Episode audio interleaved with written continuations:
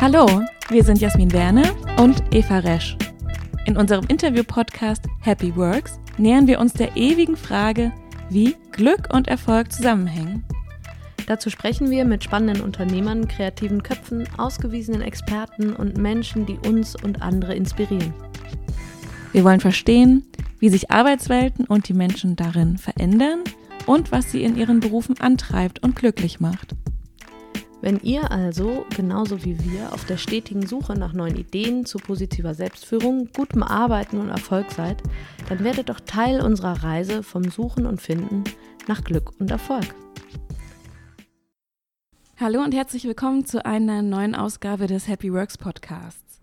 Mein Name ist Jasmin Werner und neben mir sitzt wie immer Eva Resch, hallo. Und wir haben heute Oliver Aust zu Gast. Oliver ist Gründer und CEO von EO Ipso. Oliver, schön, dass du mit dabei bist. Ja, ich freue mich auch. Danke, dass ich bei euch sein darf.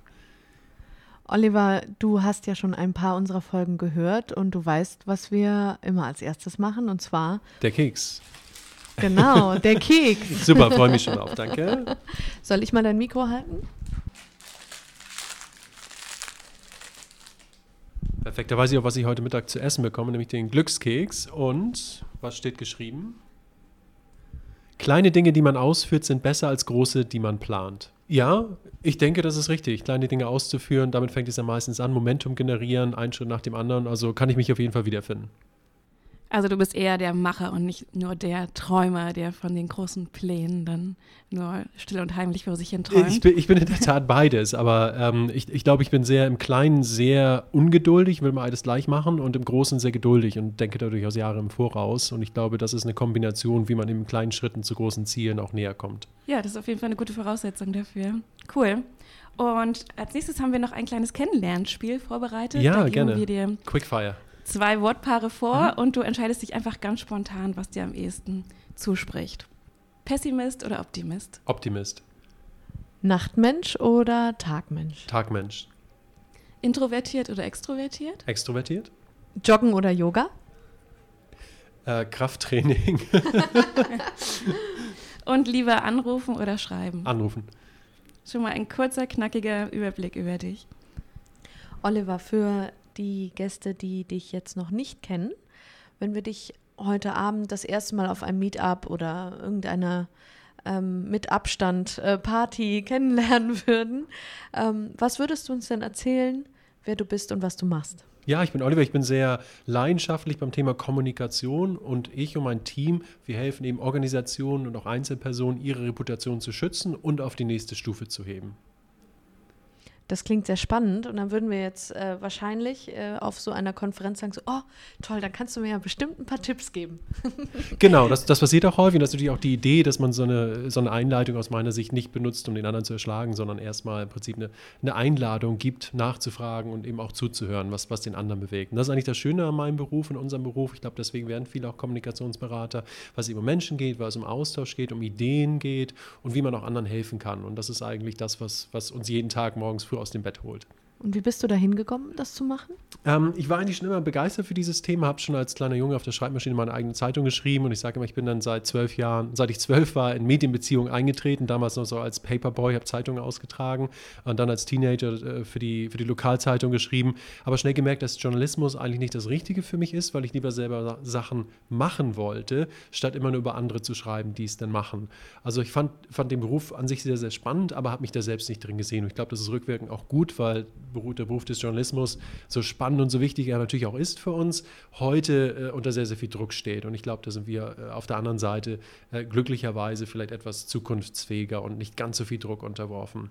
Und äh, für mich war es dann in den 90ern, als ich studiert habe, so ein bisschen die Frage, was mache ich in meinem Beruf? Ich wollte was Spannendes machen, ich wollte international arbeiten, mit Politik, mit Wirtschaft, mit Gesellschaft. Und äh, das war so die Zeit von Bill Clinton und Tony Blair und da gab es Spin Doctors. Und das fand ich so als Student eine, eine super spannende Idee äh, ich möchte Spin-Doktor werden. Wo muss ich hingehen, um Spin-Doktor zu werden? Nach London. Also bin ich nach London gegangen, weil damals die besten Spin-Doktors der Welt natürlich in London waren. Und London war und ist, glaube ich, immer noch die Kommunikationshauptstadt der Welt, wo die besten, die spannendsten Kommunikatoren sich treffen, lernen und hatte das große Glück, da auch zehn Jahre zu arbeiten und habe da auch quasi dann zum großen Teil mein Handwerk gelernt.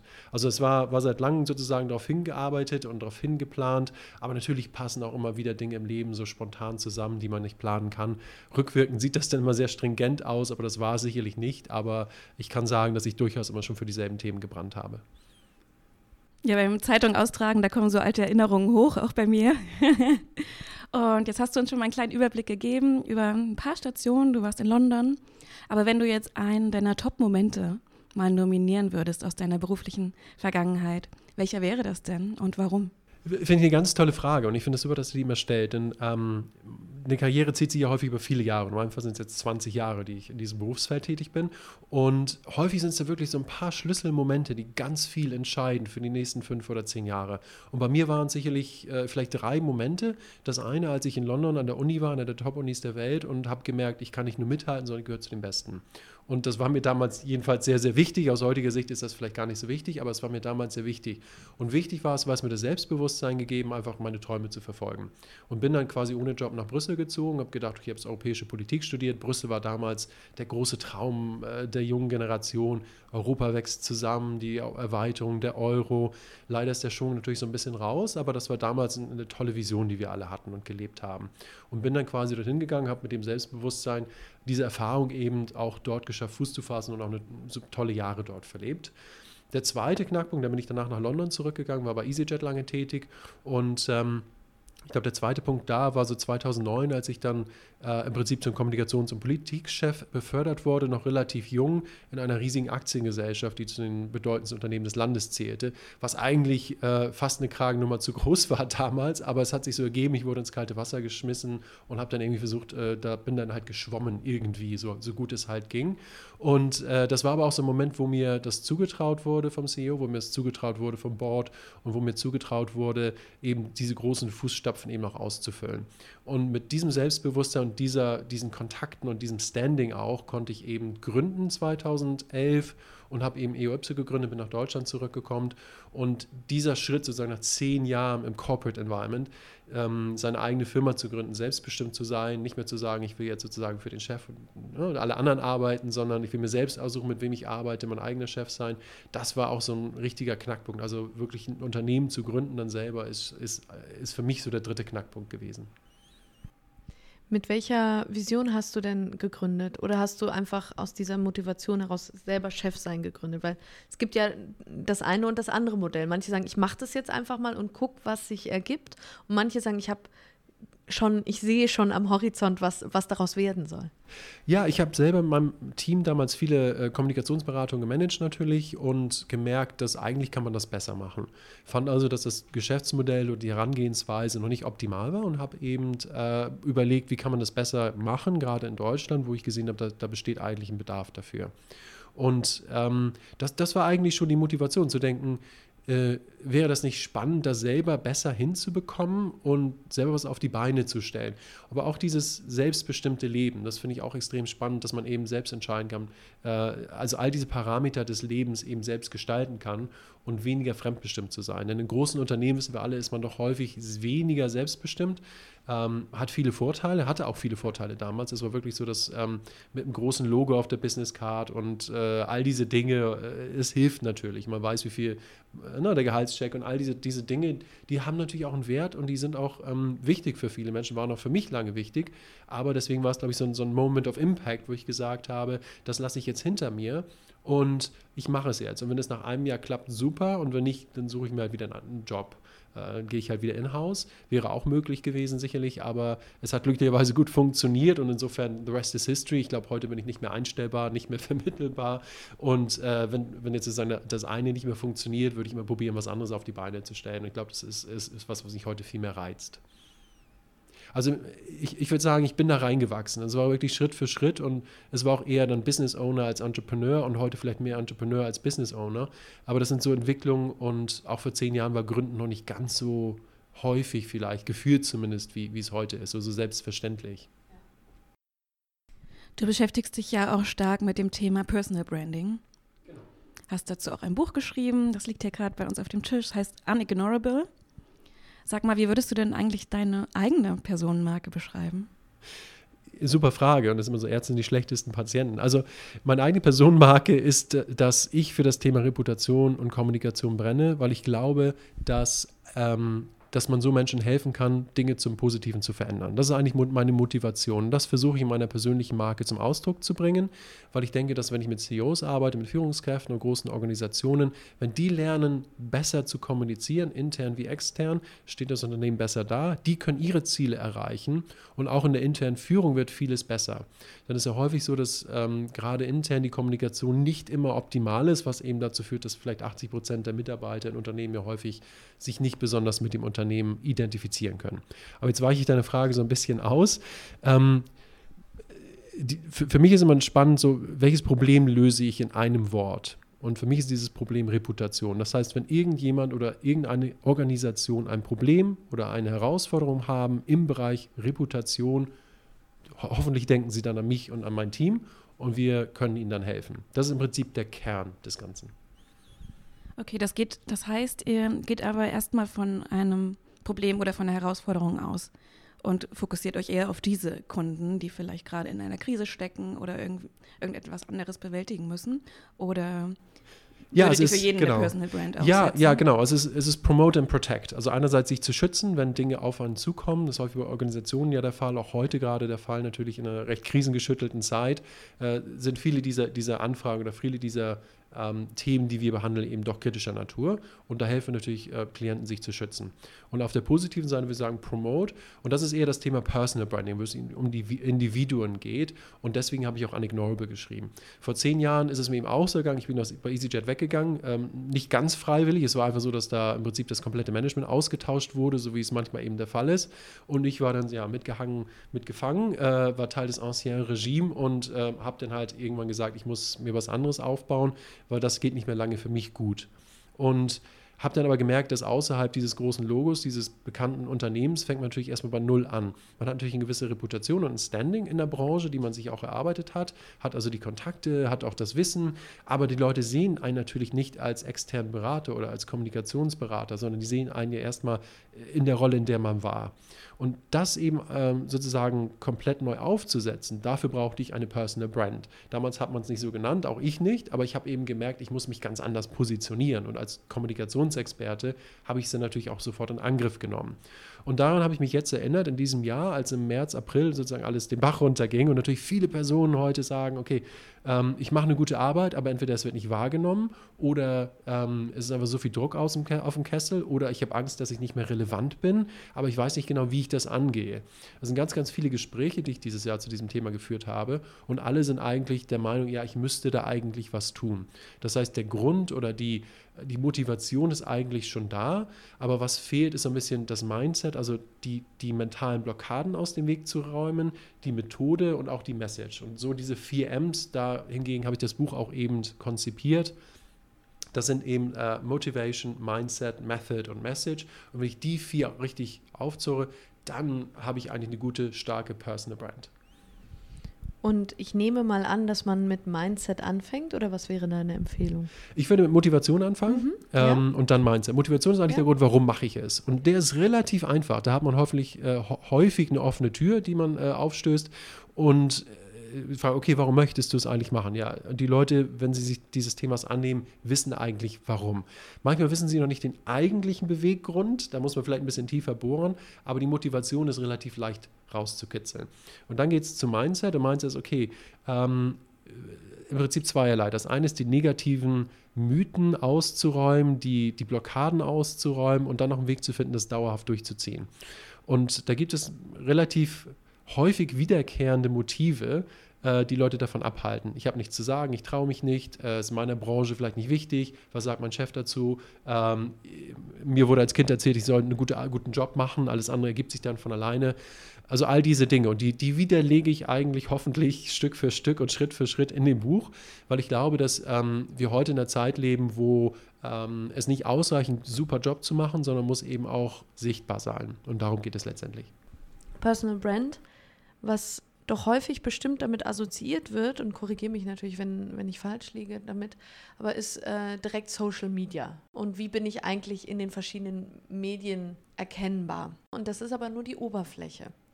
Welche Relevanz hat das trotzdem für das Thema? Ich glaube, es ist schwierig, eine persönliche Marke aufzubauen, wenn man nicht in den sozialen Medien vertreten ist. Ähm, ich bin trotzdem der Meinung, dass alles ineinander greifen sollte. Also eine optimale persönliche Marke entsteht, wenn ich das, das Online und Offline perfekt ineinander greift und ich da im Prinzip auch einen Virtuous Circle kreiere, also eine Aufwärtsspirale im Prinzip wenn ich also Dinge, die online passieren, auch ähm, im Real Life spiegeln kann und umgekehrt. Also wenn ich jetzt zum Beispiel auf einem Event spreche oder auf einem Panel sitze oder wir einen Podcast machen, ist auch digital, trotzdem können wir es natürlich auch im Real Life verwenden.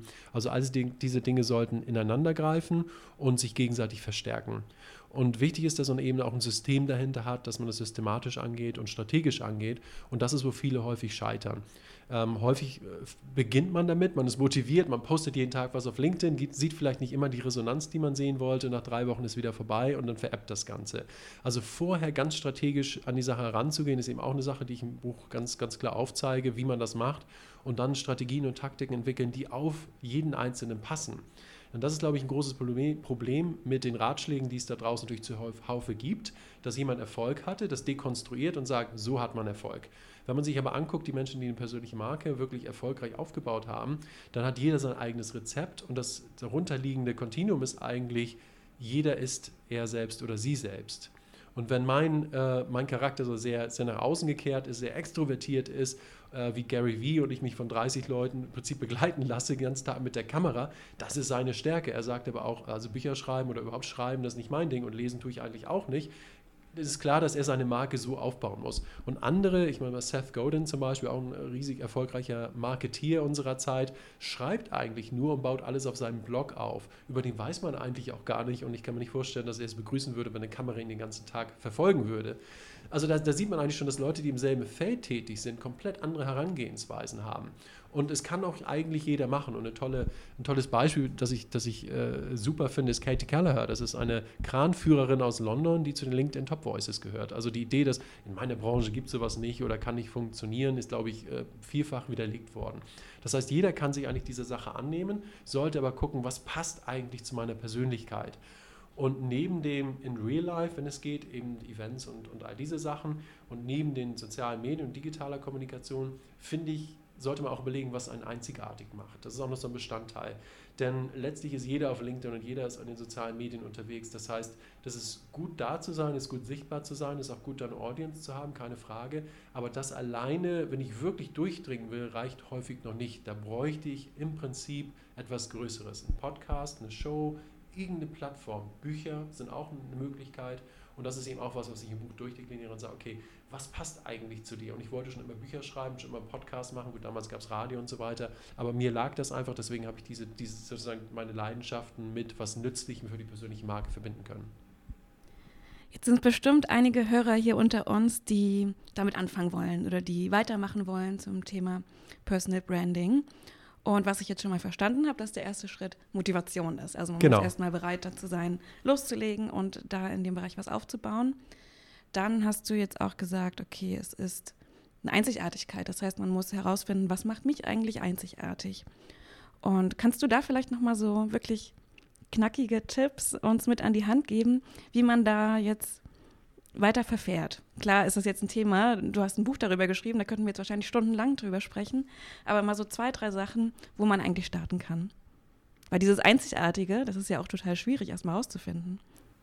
Ja, genau. Also ich bin schon davon überzeugt, dass es jeder machen kann und jeder hat eine Einzigartigkeit. Wir sind alle einzigartig als Individuen und häufig ist es wirklich sehr schwer, das selber aus sich rauszukitzeln. Ganz, ganz klar. Und das ist auch was, was wir häufig mit, mit Workshops und, und Webinars und so weiter, es ist häufig das Thema, das kommt, aber ich habe doch gar nichts zu sagen oder was ist eigentlich meine Einzigartigkeit? Das kann man, glaube ich, nur im Gespräch oder mit dem Sparringspartner rausfinden und ähm, wichtig ist eben, dass man dann sozusagen darauf aufbaut und sich wirklich an seiner Einzigartigkeit orientiert. Und das müssen jetzt keine weltbewegenden Einzigartigen sein, aber wir haben alle in unserer Branche oder den Dingen, die wir, die wir leidenschaftlich gegenüberstehen, hier einen eigenen Ansatz. Und diesen eigenen Ansatz auch authentisch zu verfolgen, halte ich in der Regel für den besten Weg. Gar nicht so dran zu denken, ich muss jetzt eine Audience aufbauen oder ne, wie, wie kann ich hier durchdringen und wie kriege ich Engagement, ähm, sondern eher an die Menschen denken. Zu sagen, okay, wer sind die zehn Menschen, die für mich gerade den größten Unterschied machen? Und das ist eine gute Übung, finde ich. Ähm, und wer schon zehn hat, denkt an die nächsten zehn oder die nächsten 100. Also die Zahl ist relativ beliebig. Es kann auch erstmal nur eine Person sein. Aber sagen wir mal, es gibt zehn Menschen oder zehn Organisationen, die für mein Business, ob ich jetzt Freelancer bin oder, oder Entrepreneur oder was auch immer, den größten Unterschied machen würden. Und mich wirklich darauf zu konzentrieren, wie kann ich diese zehn Menschen erreichen, auch Mehrwert für die darstellen, sodass die Notizen nehmen von mir, die mich sehen als jemand, der vielleicht möglicher Partner wäre in dem Bereich, aber ohne als auf, äh, jetzt auf eine Gegenleistung abzuziehen, sondern erstmal nur zu geben. Und es ist kein Eitelkeitsprojekt, eine persönliche Marke aufzubauen. Das ist im Prinzip etwas, okay, ich gebe etwas. Ich mache es darum, dass ich anderen etwas gebe.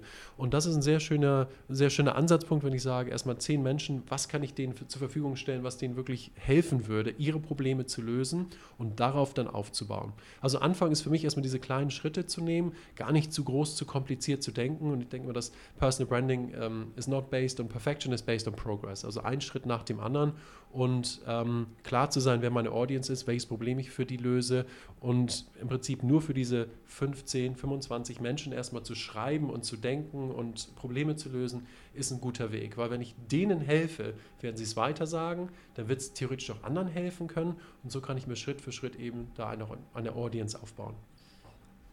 Und auch keine Angst haben, dass es eben neben den Szenen gibt, denen man hilft, auch welche gibt, denen man eben nicht helfen kann oder die das auch nicht gut finden. Ja, ne? genau, genau. Ja. Also da, da muss man drüber stehen. Ich glaube, äh, wenn man alles für alle sein will, ist man nichts für niemanden. Insofern ja. ist es besser, zehn Leuten wirklich zu helfen. Ja.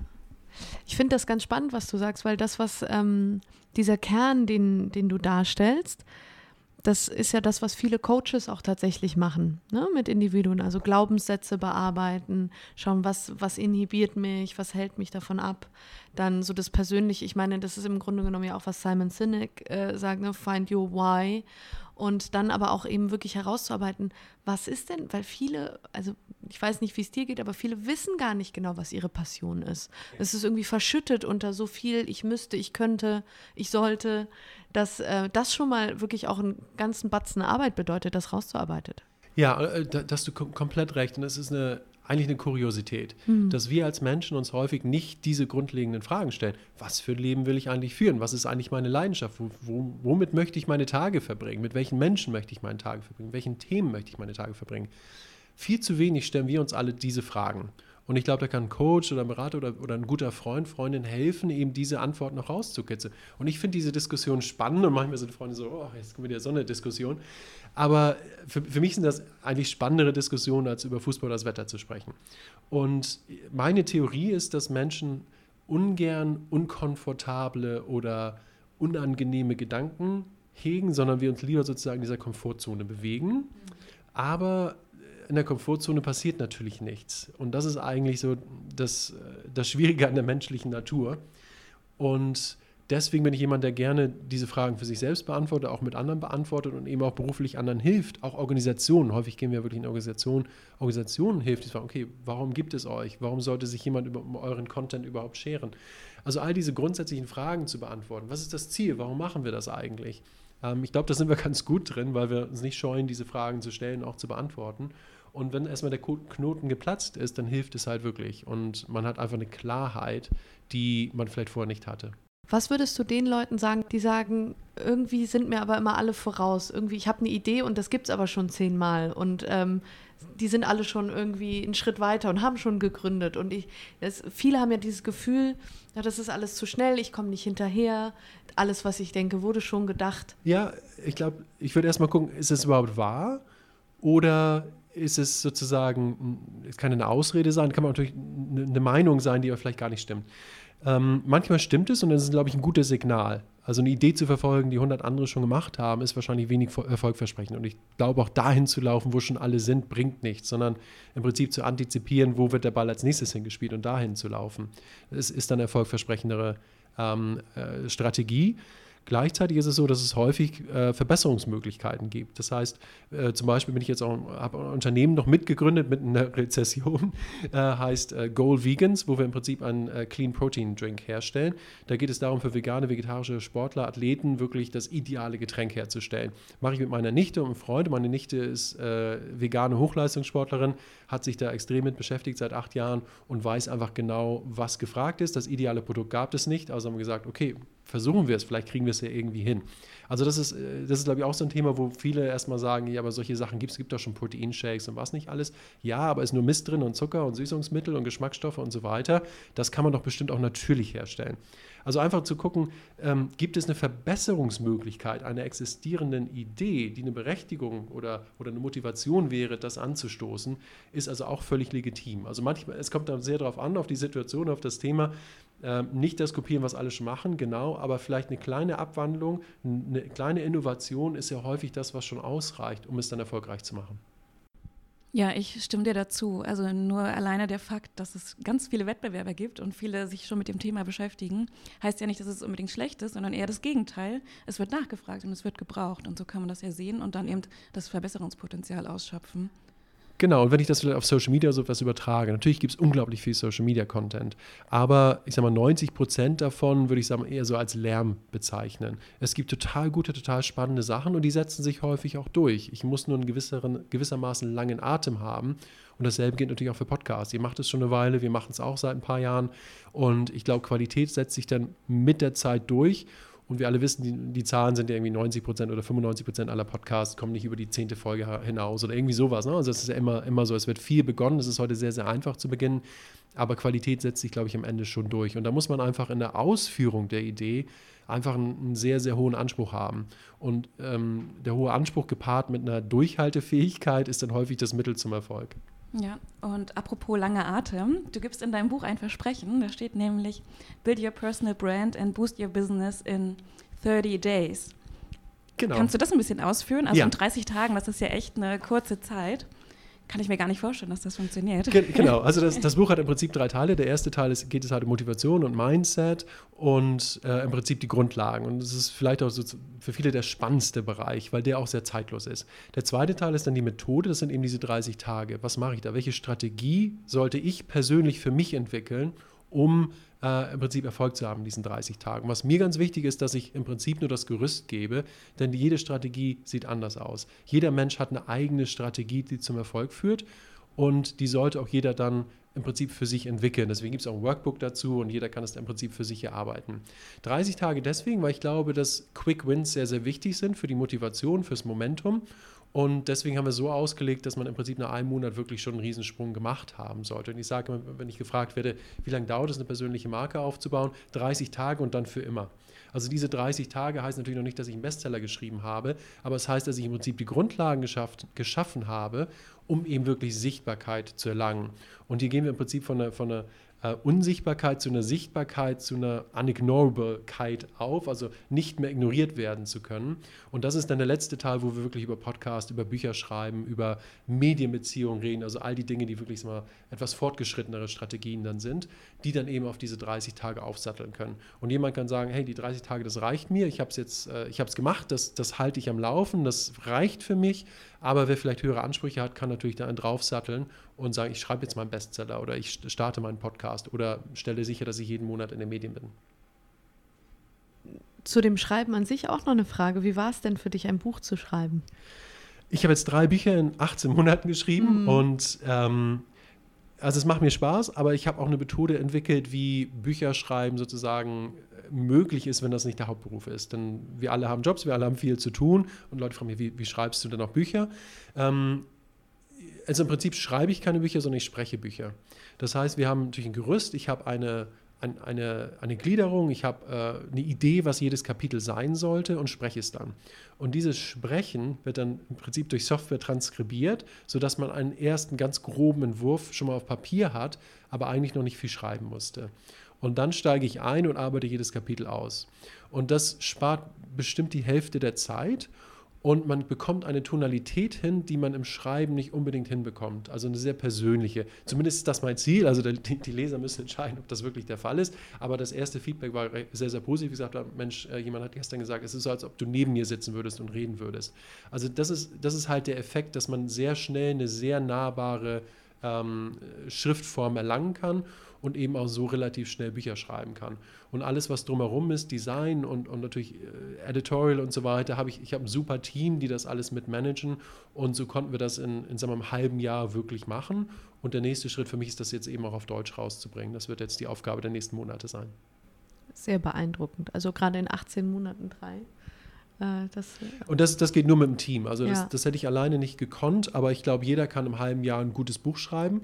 Ähm, wenn ich sage, ich will 40-seitiges E-Book schreiben, geht das auch schneller. Aber wenn ich mich wirklich ähm, so das Ziel setze, kann ich im halben Jahr wirklich ein designtes, gedrucktes Buch in den Händen halten. Jeder, der schon, ich sage mal, es geht jetzt um Non-Fiction, keine Romane, dazu, also zu, äh, zu, zu Romanen und so weiter kann ich nicht sagen, das ist nicht mein Metier, aber jetzt ein Businessbuch oder ein Sachbuch, äh, da schreibe ich in der Regel über Dinge, die ich eh schon äh, zum großen Teil weiß.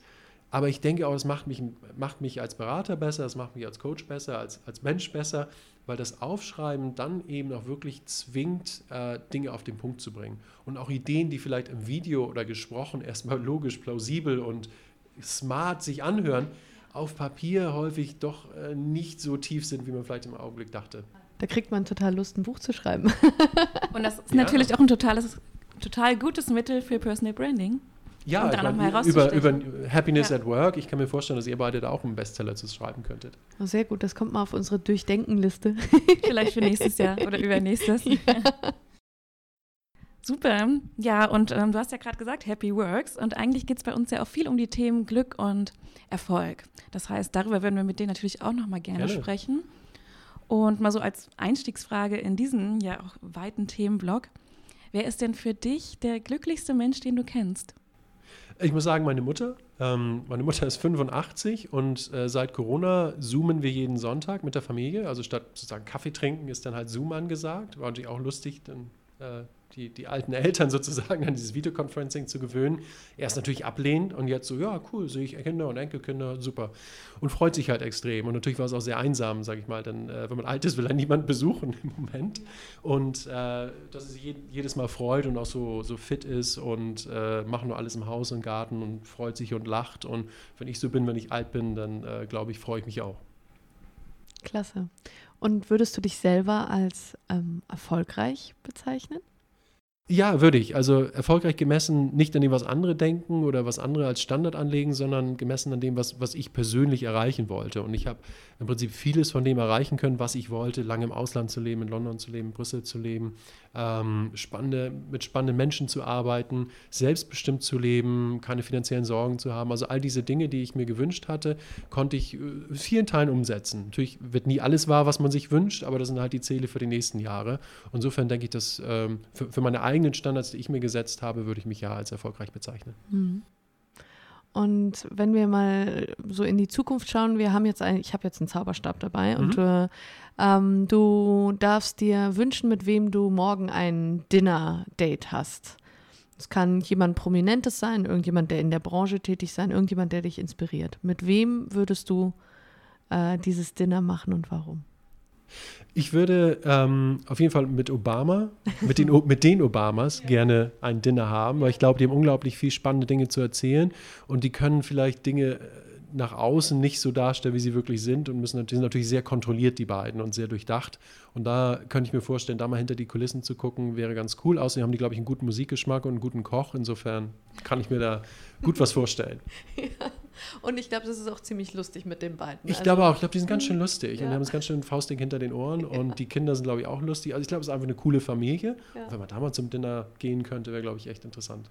Ja, und was das Thema Brand angeht, haben sie es ja auch wirklich geschafft, was ganz, ganz Eigenständiges und unignorable zu kreieren. Ne? Absolut. Und ich finde auch Michelle, jetzt wie sie in den Vordergrund getreten ist, seit ähm, im Prinzip Barack ja einen Schritt zurück gemacht hat politisch, also weil er nicht mehr im Amt ist. Sie musste ja quasi einen Schritt zurücknehmen als First Lady und als er Kandidat war. Und jetzt ist sie mehr im Vordergrund. Finde ich extrem spannend und das zeigt einfach, dass die beiden auch ein gutes Team und ein gutes Gespann, glaube ich, sind. Was glaubst du denn, inwieweit ist dein eigenes Arbeitsumfeld dafür zuständig, verantwortlich, ob du glücklich und erfolgreich bist. Aus meiner Sicht hat das eine große Auswirkung auf unser Glücksempfinden, sowohl was zu Hause passiert, als auch was bei der Arbeit passiert. Das sind ja die großen Bereiche, in denen wir sozusagen auch äh, räumlich und, und mit den Menschen, mit denen wir viel Zeit verbringen. Und wir, ich habe das große Glück, ein super Team zu haben. Wir sind aber auch hier eingebettet in sozusagen ein größeres Office, wo eben auch viele andere äh, interessante Menschen sind, wo sie auch viele Freundschaften geschlossen haben, Menschen, mit denen wir was unternehmen können. Und das ist eigentlich, glaube ich, ideal, dass man sozusagen eng verknüpftes kleines äh, Kernteam hat, aber dann sozusagen sein Orbit um uns herum, wo wir spannende Menschen treffen. Und wir wir als Team passen schon sehr stark auf, dass wenn wir neue, na, neu, neue Menschen ins Team holen, dass die eben auch zu uns passen, dass die ähm, nicht nur für die Themen brennen und wirklich was reißen wollen, sondern dass sie auch menschlich zu uns passen. Und ich will nicht verhehlen, dass es häufig auch schon intensiv ist. Einerseits, weil die Ansprüche der Klienten, Mandanten sehr hoch sind. Andererseits, weil ich sicherlich auch intensiv bin bei der Arbeit. Aber ich glaube, dass wir hier die richtige Mischung gefunden haben und äh, mein Team gibt mir auch Feedbacks immer, wenn es in irgendeiner, irgendeiner Form hakt. Also ja, ich glaube, das ist unglaublich wichtig und es ist auch unglaublich erfüllend, wenn man gemeinsam so Ziele hat, Ziele erreicht, darauf hinarbeitet und auch eine gemeinsame Mission hat. Wie viele Leute seid ihr, wenn du von Team sprichst? Ja, wir sind acht äh, im Moment. Also ein gutes, schlagkräftiges Team, sehr international. Nordamerika, Südamerika, Australien, Teile Europas, also sehr international. Deutschland natürlich auch. Und das macht schon Spaß. Und das war auch finde ich persönlich sehr, sehr spannend. Also als ich nach Deutschland zurückgekommen bin, war für mich immer klar, ich muss auch trotzdem irgendwie international sein. Und wenn man mit internationalen Klienten arbeiten will, muss man natürlich auch ein internationales Team haben. Und so können wir uns natürlich auch absetzen von vielen sagen wir, deutschen Beratungsagenturen. Es also, greift da also Hand in Hand.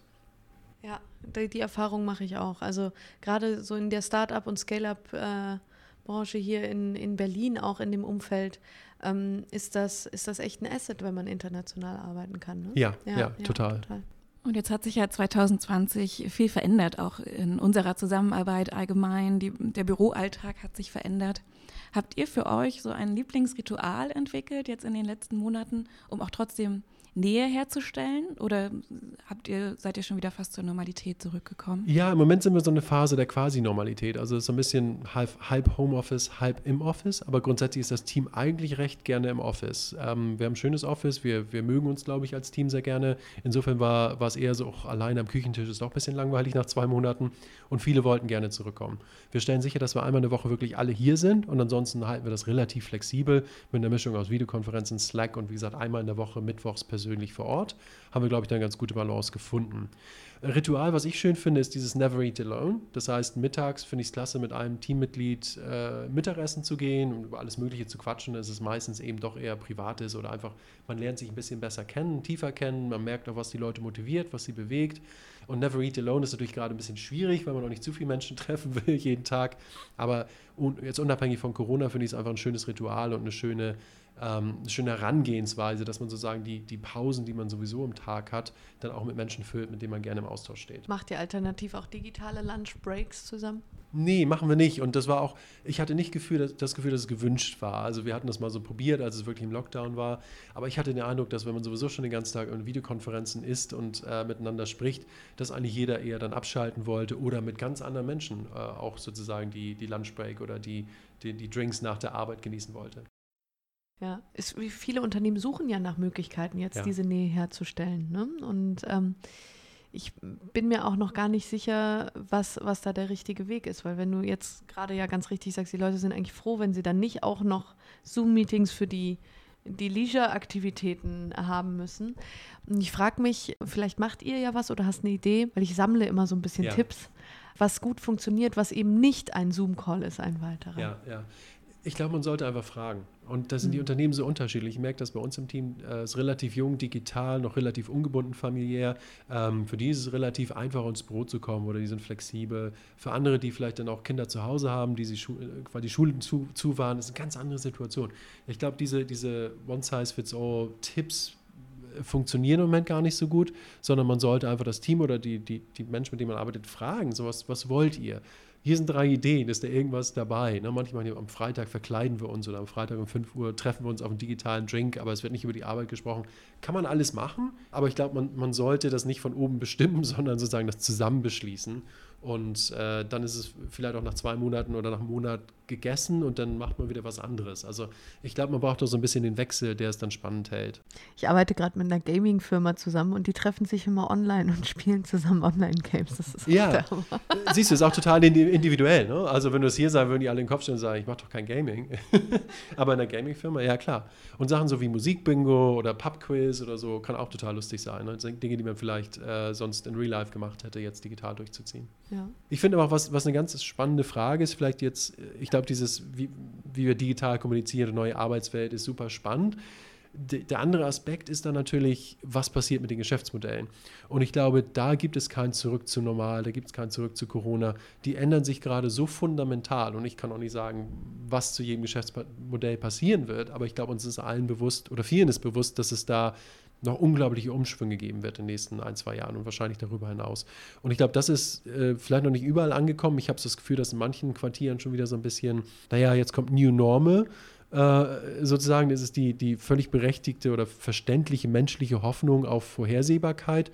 Aber ich glaube, das ist ein Trugschluss und da sollten wir uns alle verhüten und eher agil und, und optimistisch in die Zukunft gehen, wissen, dass wir noch fünfmal umschwenken müssen, bevor irgendwas klar wird. Ja, und zu Covid, was zu jetzt zu dieser Zeit geführt hat, kommt ja noch ein anderer Aspekt, den viele jetzt wieder aus den Augen verloren haben, und zwar das Thema Nachhaltigkeit langsam haben wir Fahrt aufgenommen, was das mhm. Thema anging. Ne? Weniger Businessreisen, mehr digital, nicht wegen einer Pandemie, sondern einfach, weil es mehr Sinn macht, auch aus Nachhaltigkeitsaspekten. Ja. Und dann kam jetzt dann nochmal der große Hammer, äh, Covid. Und ich glaube, wenn man diese ganzen äh, Rahmenbedingungen zusammenrechnet, dann wird es so ganz, wie du sagst, wird das einfach in einer ganz neuen Realität münden und muss es auch münden. Ja, ja ich glaube, die Welt wird ganz anders aussehen, aber sie wird auch immer ein Flux bleiben. Und ich glaube, dieser dann sind wir durch den Tunnel, ist wahrscheinlich die falsche Metapher, sondern eher, okay, das wird eine interessante Reise werden, aber es wird auch eben eine Reise sein und äh, keiner weiß so richtig, äh, welche Herausforderungen sich dann noch ergeben werden. Hm. Okay, Oliver, wir haben noch ein paar abschließende Fragen ja, mitgebracht. Wir sind schon fast am Ende angekommen. Und ja, eine, die passt eigentlich wunderbar auch wieder zum Thema Personal Branding.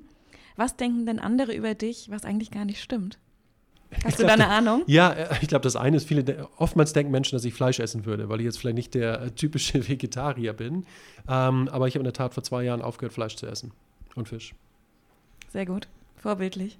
Ähm, wovon hast du denn keine Ahnung? Wovon hättest du aber gerne Ahnung? Gibt es da ein Thema? Ja, ganz viele Dinge hätte mhm. ich gerne Ahnung. Ich bin so ein bisschen, um mit Goethe zu sprechen, äh, mich interessiert, was die Welt im Innersten zusammenhält. Also, aber ohne meine Seele zu verkaufen, hoffentlich. Also, das ist so, ähm, was mich eigentlich antreibt. Privat würde ich gerne Gitarre spielen lernen. Also, ich habe eine Gitarre, aber äh, also noch nicht wirklich dazu gekommen zu spielen. Das ist äh, was, was ich mir für den Winter vorgenommen habe. Und äh, beruflich würde ich gerne besser digitales Marketing verstehen, äh, weil dieser Direct-to-Consumer-Ansatz uns auch viel in anderen Bereichen weiterhelfen kann. Und den zu durchdringen, ist, glaube ich, im Moment äh, wirklich ein spannendes Ziel für mich. Und daran arbeite ich auch äh, sehr intensiv. Und worauf achtest du, wenn du jemanden zum ersten Mal triffst?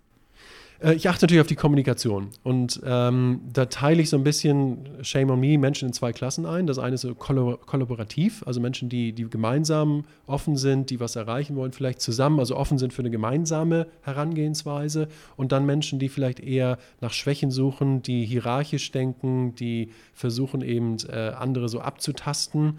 Ähm, da ordne ich sehr stark im ersten Moment zu kann das hoffentlich auch wieder korrigieren, wenn man, wenn man falsch liegt. Aber häufig ist es schon so, dass unsere Instinkte als Menschen da eigentlich ganz gut sind und wir auch diesen Instinkten, glaube ich, vertrauen sollten, weil die Natur uns da sozusagen über Jahrmillionen Dinge mitgegeben hat, die man gar nicht negieren sollte. Also, dass jemand kollaborativ ist, offen ist, darauf achte ich eben und sage, okay, hier möchte ich das Gespräch intensivieren, vertiefen, das scheint eine spannende Person zu sein. Wenn jemand eben diesen anderen äh, Ansatz pflegt, dann verabschiede ich mich eher schneller. Und hast du auch einen Lieblingssong, einen Happy Song, den du auf unsere Playlist setzen möchtest? Ja, na klar, na klar, sehr gerne. Also Musik spielt eine große Rolle in meinem Leben und äh, ich habe letztlich einen Song wiederentdeckt aus den Nullerjahren aus London, der so ein bisschen verschüttet war in meiner Erinnerung und hier, glaube ich, auch gar nicht so groß war. Das ist von den Noisettes äh, und der heißt Don't Upset the Rhythm und äh, finde ich sehr upbeat, sehr positiv. Äh, es ist auch, äh, hat auch eine interessante Song, Songzeile, die heißt äh, It all comes down to action, go baby go. Und das finde ich, wenn man einen Motivationsschub braucht, extrem hilfreich. Sag, okay, nicht lang äh, drüber nachdenken, jetzt haben wir genug nachgedacht, jetzt müssen wir es einfach umsetzen, machen, go baby go. Passt ja eigentlich auch wieder total gut zu deinem Spruch, zu deinem Glückskeksspruch. Genau, genau. so schließt sich der Kreis. Den Song findet ihr mit allen anderen Songs unserer Gäste auf der Happy Works Podcast Playlist auf Spotify. Und abschließend haben wir normalerweise ja immer die Weekly Challenge. Du, wir haben jetzt heute schon ganz viel über Challenges gesprochen und ähm, vielleicht kannst du noch mal ein, ein Thema raus, äh, rauskristallisieren, wo du sagen würdest, das sollten unsere Hörerinnen und Hörer in den nächsten äh, Wochen ausprobieren. Hast du da Super. was? Ja, gerne. Also, was ich toll finde, haben wir vorhin schon mal kurz drüber gesprochen, ist, welches Problem löse ich eigentlich, aber in einem Wort. Und wenn mir das bewusst ist, dann kann ich es auch anderen bewusst machen und darauf kann ich im Prinzip den Markenkern von dem, was ich mache, aufbauen. Cool. Einfach und doch so schwer. Mal gucken. Ich werde selber ausprobieren, ob ich das hinkriege mit dem einen Wort. Ich habe auch gerade schon überlegt, heimlich. Wunderbar, Oliver. Vielen lieben Dank für das Gespräch. Wir haben heute sehr viel gelernt über dich als Person, aber auch zu dem großen Thema Personal Branding. War wirklich eine, eine interessante Podcast-Folge mit dir. Vielen ja, Dank. gleichfalls. Danke und ich freue mich auf euren Bestseller. Und wenn euch die Folge gefallen hat, dann liked uns doch, teilt uns, folgt uns. Wir freuen uns sehr drüber und hoffen, dass ihr bald wieder reinhört. Bis dann, macht's gut. Ciao.